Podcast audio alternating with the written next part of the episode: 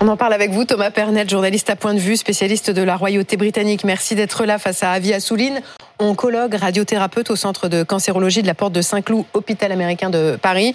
Et, Laura Calmus, la correspondante de BFM TV euh, à Londres, après le, le choc et l'émotion suscitée par euh, l'annonce de cette forme de cancer du roi hier, est-ce que les Britanniques sont inquiets, confiants, toujours émus ce matin? Eh bien ici, on se veut rassurant, plein d'espoir même. Regardez par exemple la une du Daily Mail qui explique que le roi Charles est euh, très grateful, très reconnaissant car sa maladie a été euh, détectée très tôt.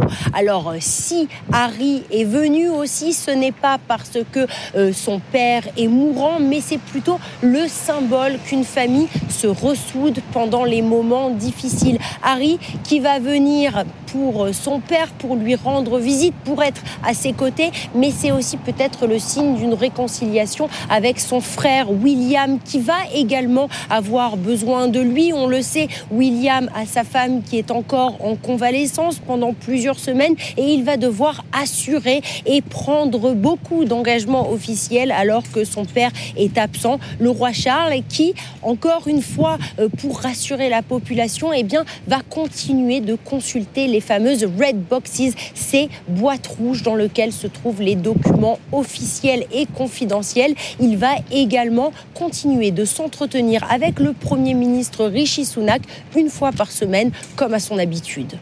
C'est très intéressant, Thomas Permet, de détailler la, communication de, Buckingham. Elle a un document, émis hier soir par Buckingham, de 24 questions. 24 questions que le public est en droit de, se poser, ou les journalistes sont en droit de se poser. Et Buckingham apporte toutes les réponses, enfin apporte. C'est de la communication opaque ou c'est de l'information C'est de la fausse transparence. Vous savez, euh, la communication de la santé de Windsor, c'est toujours très compliqué. Il n'y a pas d'obligation euh, de publier un bulletin de santé tous les ans pour le souverain comme pour le président américain. Normalement, ce qui est privé reste privé, sauf s'il y a un impact sur la vie officielle. Et là, bien sûr, Charles III va devoir euh, annuler certains engagements, même s'il reste au travail et qu'il est très optimiste. Ce, document dont vous parlez, finalement, il, ne dit pas grand-chose, tout comme le communiqué. On a un communiqué avec cinq paragraphes et à la fin de la lecture, on ne sait pas de quel cancer il souffre. Donc c'est toujours cet exercice difficile, même si malgré tout, avec Charles III, il y a un progrès. Il y a quand même, comme pour euh, son opération de la prostate euh, il y a dix jours, une volonté de transparence, mais on reste dans le flou malgré tout. Alors, on va revenir dans le détail sur ce document, mais effectivement, il faut s'en tenir au communiqué, premier communiqué de Buckingham. Et docteur Buckingham parle d'une forme de cancer. Tous les mots sont importants. Comment interpréter le mot forme? Alors, je pense, comme vous l'avez dit, c'est un élément de langage, c'est un élément de communication politique. Pour ne pas trop en dire, euh, tout en disant effectivement qu'il souffre d'un cancer, pour ne pas rentrer trop dans les détails et pour peut-être ne pas alerter euh, la population britannique. Mais, mais quel cancer peut-on découvrir en marge d'une opération qu'on a présentée comme bénigne, d'une hypertrophie de la prostate il y a dix jours? Alors, deux possibilités. Soit, effectivement, dans le cadre de cette opération de l'hypertrophie bénigne de la prostate, une analyse a été faite, ce qu'on appelle des copeaux de résection, ce qui a été retiré, et on découvre à ce moment-là un cancer de prostate. Soit il, il a... A priori, c'est pas ça. A priori, c'est pas, pas ça. de la prostate. D'après ce que j'ai lu aussi comme vous.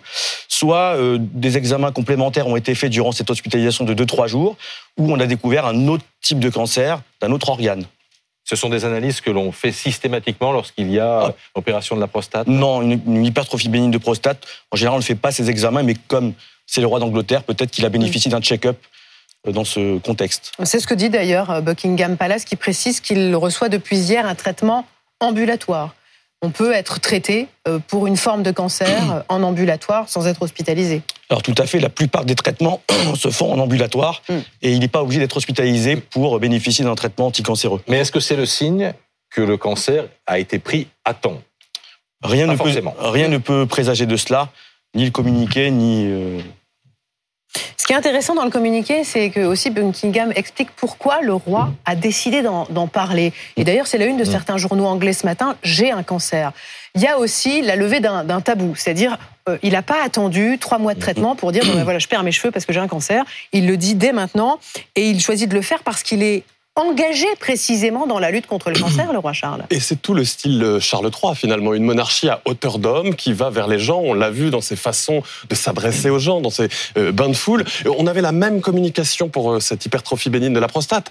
Engager les hommes de son âge à se faire dépister, parce que c'est bien sûr, et je parle sous votre contrôle, euh, un, problème de santé publique qui est, très courant quand, quand on, a, on a plus de 70 ans. Donc ça aussi, c'est très fort. Après, soyons pas naïfs, c'est aussi une façon peut-être de tourner les choses de cette manière. La réalité, c'est qu'aujourd'hui, en 2024, euh, il aurait été impossible de ne pas communiquer parce que forcément, ça se serait su. Et l'important dans une communication, parce que ça reste une communication politique, oui, il y a des cancers euh, qui peuvent être tués très longtemps par des personnalités publiques. Mm. C'est heureux finalement que le roi lui-même dise, bah oui, vous pouvez communiquer, j'ai un cancer. Alors oui, c'est heureux pour euh, parler de ce sujet. Vous parliez d'un sujet tabou ça l'est de moins en moins. Et je pense que c'est à cet euh, effet que la communication a été faite, oui.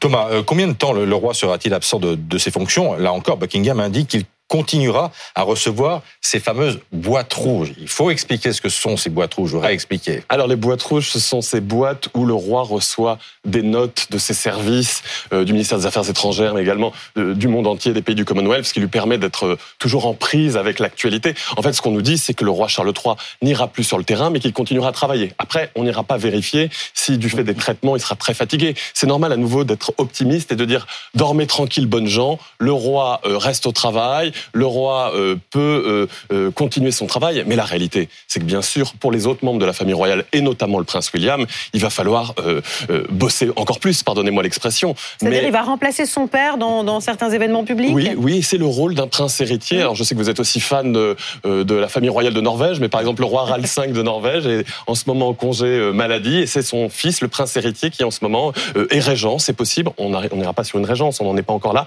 mais néanmoins c'est le rôle de, de William, ça va être le rôle de Camilla aussi, des autres membres de la famille royale, parce que quand on est membre de la famille royale, on a tout un tas d'engagements officiels, et Dieu sait qu'il y en a, et il va falloir continuer à faire le job, si je peux me permettre l'expression. Laura Calmus, le sentiment, c'est que les journalistes ont finalement pas mal d'infos, à part l'info essentielle, qui est la nature même du cancer dont souffre le roi.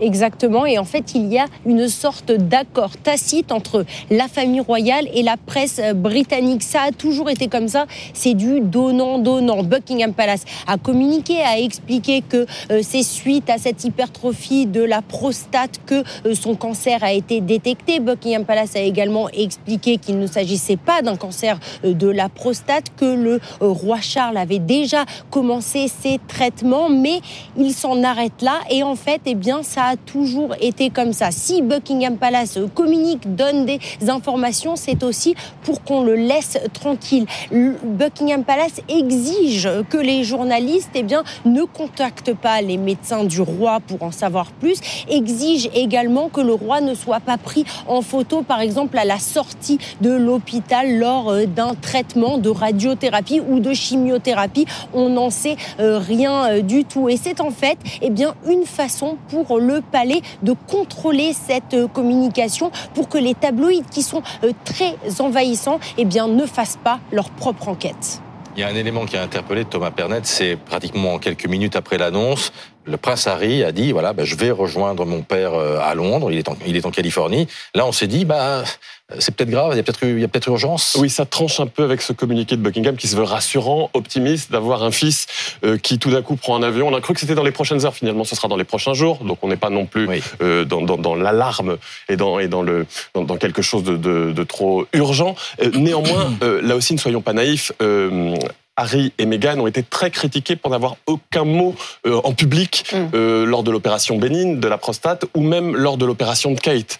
Donc ils sont en perte de vitesse. Ce sont des gens qui aujourd'hui euh, ont complètement rompu avec la monarchie. Peut-être qu'en termes de PR, en termes de communication, c'est bien de prendre un avion. Je ne doute pas qu'il aime son père et qu'il soit très heureux de le voir, notamment si, si son père est malade. Néanmoins, c'est aussi important qu'il montre un peu de soutien et qu'il vienne au Royaume-Uni.